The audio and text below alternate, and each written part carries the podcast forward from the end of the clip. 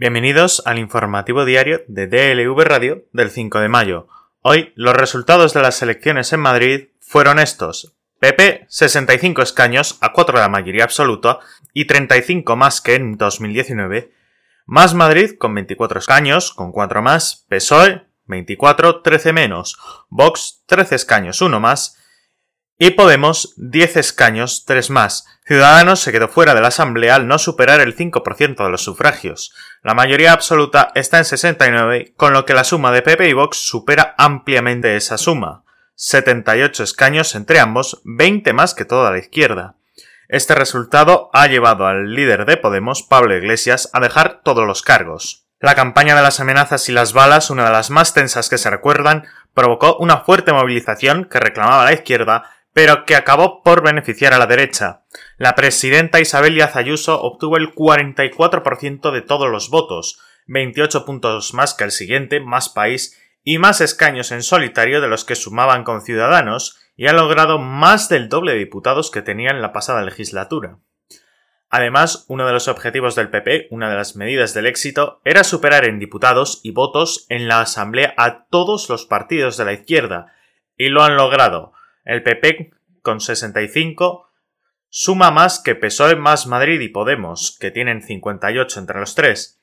Ayuso así tendrá las manos libres que había pedido para gobernar cuando convocó las elecciones. La diferencia con Vox es tan grande que el partido de ultraderecha tiene difícil entrar en el gobierno si Ayuso no quiere.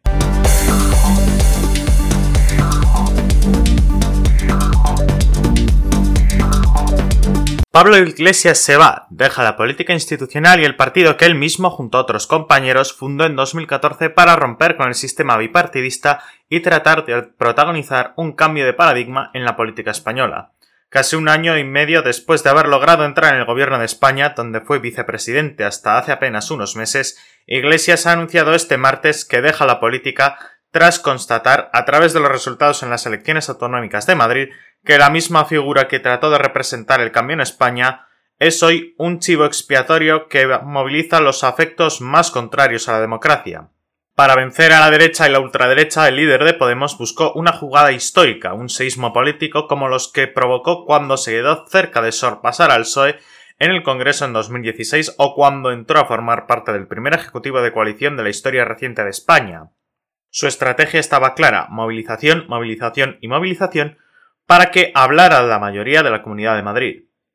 Este martes esa mayoría, con una participación que ha batido todos los récords de la región, le ha dado 65 escaños a Ayuso, más diputados que toda la izquierda junta, y 13 a Vox, uno más que en las pasadas elecciones, lo que le ha permitido quedar por delante de Podemos.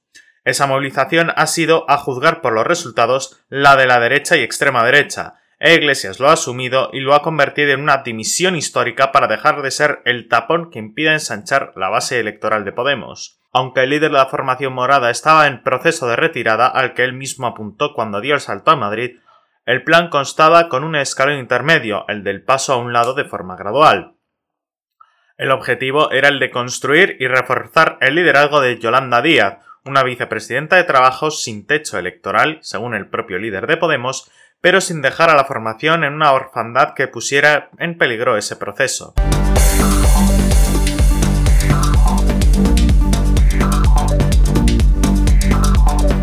El número de parados registrados en las oficinas de empleo de los servicios públicos bajó en 39.012 desempleados en abril, su mayor retroceso en este mes desde el año 2012, cuando solo descendió en 6.632 personas, según datos publicados este miércoles por el Ministerio de Trabajo, que ha destacado que en los dos últimos meses, marzo y abril, cerca de 100.000 personas han abandonado las listas del paro. En abril de 2020, en pleno estado de alarma y con los ciudadanos confinados, el desempleo subió en 282.891 personas, siete veces más que en abril de este año. Con ese retroceso del paro, el segundo consecutivo tras el de marzo, el volumen total de parados al finalizar el cuarto mes del año alcanzó la cifra de 3.910.628 desempleados, lo que se mantiene por debajo de la cota de los 4 millones. El dato del paro de abril, al igual que ocurrió en los meses anteriores, no incluye a los trabajadores que se encuentran en suspensión de empleo o con reducción horaria como consecuencia de un arte, ya que la definición de paro registrado no los cuenta como desempleados. En términos desestacionalizados, el paro registrado subió en abril 52.469 personas, mientras que en el último año el desempleo acumula un aumento de casi 79.000 personas, lo que supone un 2,1% más. El paro bajó en abril en casi todos los sectores, especialmente en servicios donde se redujo en 32.192 personas, seguido de industria con 55.127 construcción con 3.947 y agricultura con 2.622. Solo subió en el colectivo sin empleo anterior, que sumó 4.876 parados en el mes de abril. En abril se registraron 1.356.485 contratos, el doble que el mes de 2020, en el que durante dos semanas se paralizó la actividad no esencial para frenar los contagios en la primera ola.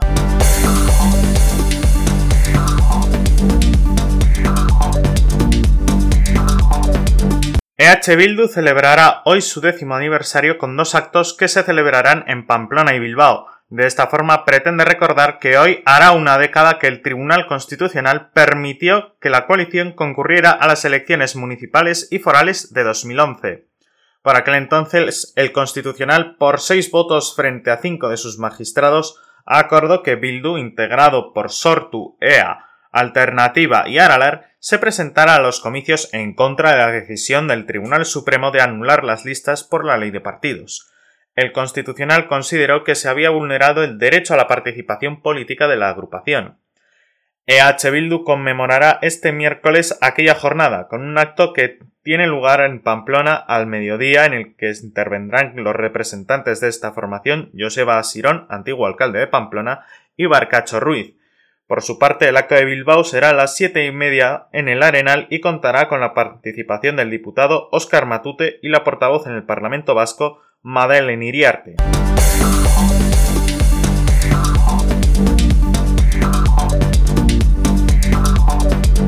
Las credenciales de clientes y repartidores de la plataforma Globo en España han aparecido a la venta en Internet como consecuencia de una brecha de seguridad de la empresa actualmente que esta investigación. Actores terceros no autorizados accedieron a los sistemas de Globo a través de la interfaz de un antiguo panel de administración. Desde allí consiguieron obtener una base de datos con las credenciales de las cuentas de clientes y repartidores.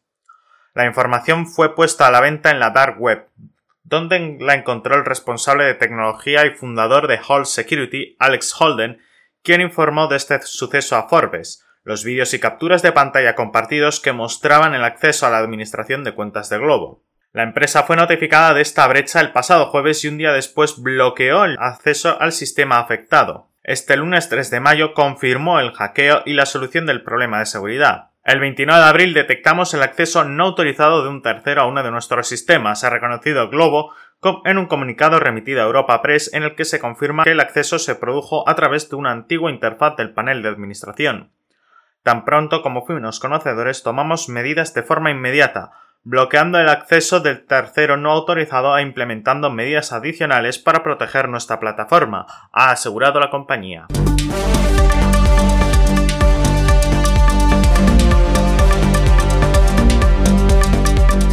En el plano internacional, el lucrativo negocio de la venta de armamento también encontró terreno en Colombia y lo hizo a pesar de las reiteradas advertencias de distintas organizaciones sobre el elevado riesgo de violaciones a los derechos humanos. Tras realizar millonarias compras en España durante al menos los diez últimos años, el ejército colombiano está hoy en la calle, siguiendo las órdenes del presidente Iván Duque para reprimir unas protestas en las que ya han muerto cerca de una treintena de personas. Las escenas que ahora se registran en las calles colombianas fueron varias veces anunciadas en los controles de la campaña Armas bajo control, integrada por Amnistía Internacional, Greenpeace, Intermon Oxfam y Fundipau, en el último documento elaborado por esta plataforma sobre las exportaciones españolas de armamento, destacaban precisamente la existencia de informes de Naciones Unidas y otras fuentes fidedignas que señalan la existencia de violaciones de derechos humanos por parte de las Fuerzas Armadas y la Policía colombiana. En los últimos días, Duque ordenó que el ejército y otros componentes de las Fuerzas Armadas se involucrasen en la represión de las protestas contra la reforma tributaria, los últimos datos proporcionados por el Comité Nacional del Paro, la organización social que coordinaba las movilizaciones, hablaban de 27 manifestantes muertos. Según Armas Bajo Control, una de las últimas exportaciones de municiones para las Fuerzas Armadas de Colombia alcanzó los 6,3 millones de euros, mientras que en los últimos 10 años superaron los 16 millones de euros. Hubo varias ventas de armas ligeras, pequeñas, bombas o misiles, entre otros productos militares de fabricación española.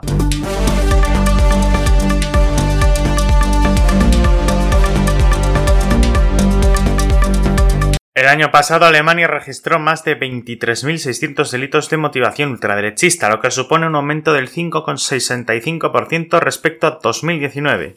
Es el máximo histórico en este tipo de delitos, lo que ha llevado al Ministerio del Interior a considerarlos la principal amenaza para la seguridad del país. Así lo ha anunciado este martes el ministro del Interior, Horst Seehofer, quien ha presentado los datos del último informe anual sobre los delitos con motivación política.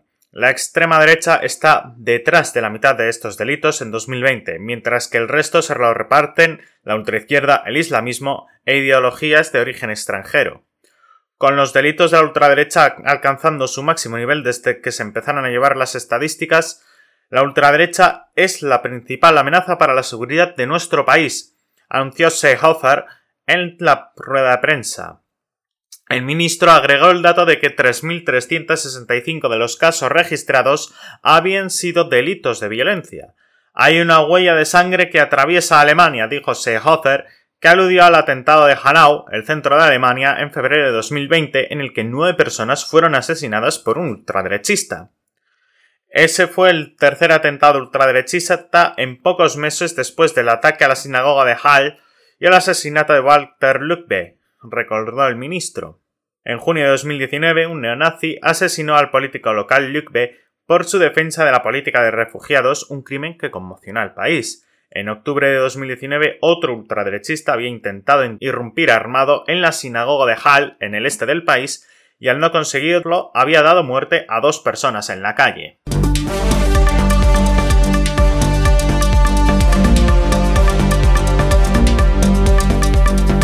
Adobe Flash Player llegó oficialmente al final de su vida útil a finales de 2020, pero es ahora cuando Microsoft eliminará Flash de Windows 10. Si bien Microsoft había comenzado a retirar la compatibilidad con Flash en varias de sus aplicaciones, incluido el navegador Edge, todavía existe compatibilidad nativa de Flash Player en Windows 10, que Microsoft planea eliminar con la última actualización, la actualización para la eliminación de Flash Player. En una publicación del blog sobre el tema, Microsoft dijo que comenzará a enviar el parche para eliminar Flash Player a partir de junio, primero a los usuarios que forman parte del programa Preview de Microsoft antes de que el parche se convierta en la actualización obligatoria de julio. Microsoft dice que el futuro todos los sistemas que ejecutan Windows 10 versión 21H1 o posterior tendrán Flash eliminado de manera predeterminada. Además de eliminar la compatibilidad nativa con Flash de Windows 10, Microsoft también planea eliminar Flash de versiones anteriores de Windows, incluidos Windows 8.1, Windows Server 2012 y Windows Embedded 8 estándar. En caso de que no se quiera esperar hasta junio, Windows puede eliminar Flash manualmente descargando e instalando la actualización del catálogo de actualizaciones de Microsoft.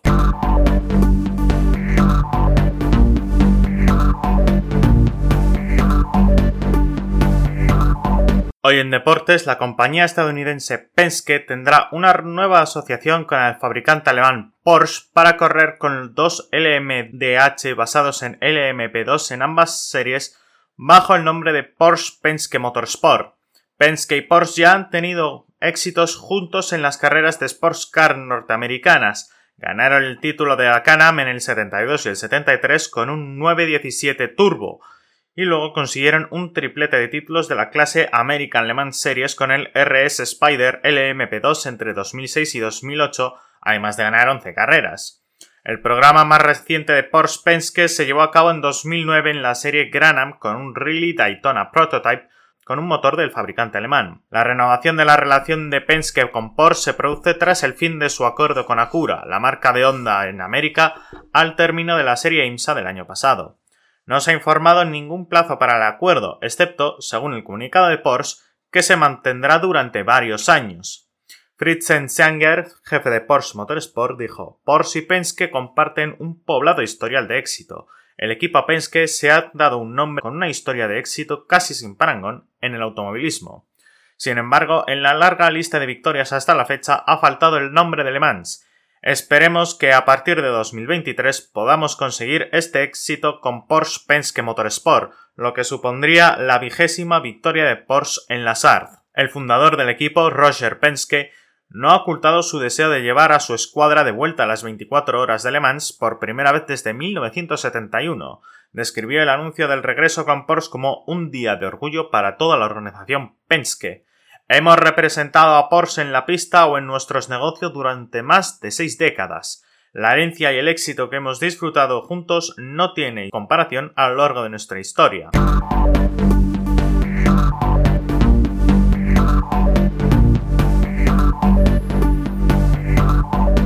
Y en la predicción meteorológica se espera que un fuerte foco activo roce el extremo norte peninsular dejando los cielos nubosos cubiertos en Galicia con probables lluvias débiles en el oeste. La nubosidad se irá extendiendo a lo largo del día al Cantábrico y Pirineos, pudiendo dejar algunos chubascos débiles y dispersos por la tarde en áreas de montaña y algunas lluvias débiles y ocasionales al final del día en el Cantábrico Oriental y noroeste de Navarra. Podrían formarse bancos de niebla a intervalos de nubes bajas en el litoral de Alborán y a primeras horas en zonas del interior de Galicia, oeste y norte de Castilla y León, interior de este de Cataluña y Baleares, intervalos nubosos en el norte de Canarias, predominia de cielos poco nubosos o despejados en el resto del país con nubes de evolución diurna en el norte de Castilla y León y zonas de montaña en el extremo este peninsular. Las temperaturas diurnas subirán en el interior de la mitad oriental peninsular de forma más acusada en el Valle del Ebro y Pirineos, pocos cambios en el resto de islas nocturnas. Viento del suroeste en Galicia con intervalos de fuerte en el litoral norte de componente sur en Baleares y litoral peninsular más oriental, Alisios en Canarias y predominio del viento flojo de componente oeste en el resto. Y así concluimos el informativo diario de DLV Radio del 5 de mayo. Les esperamos mañana.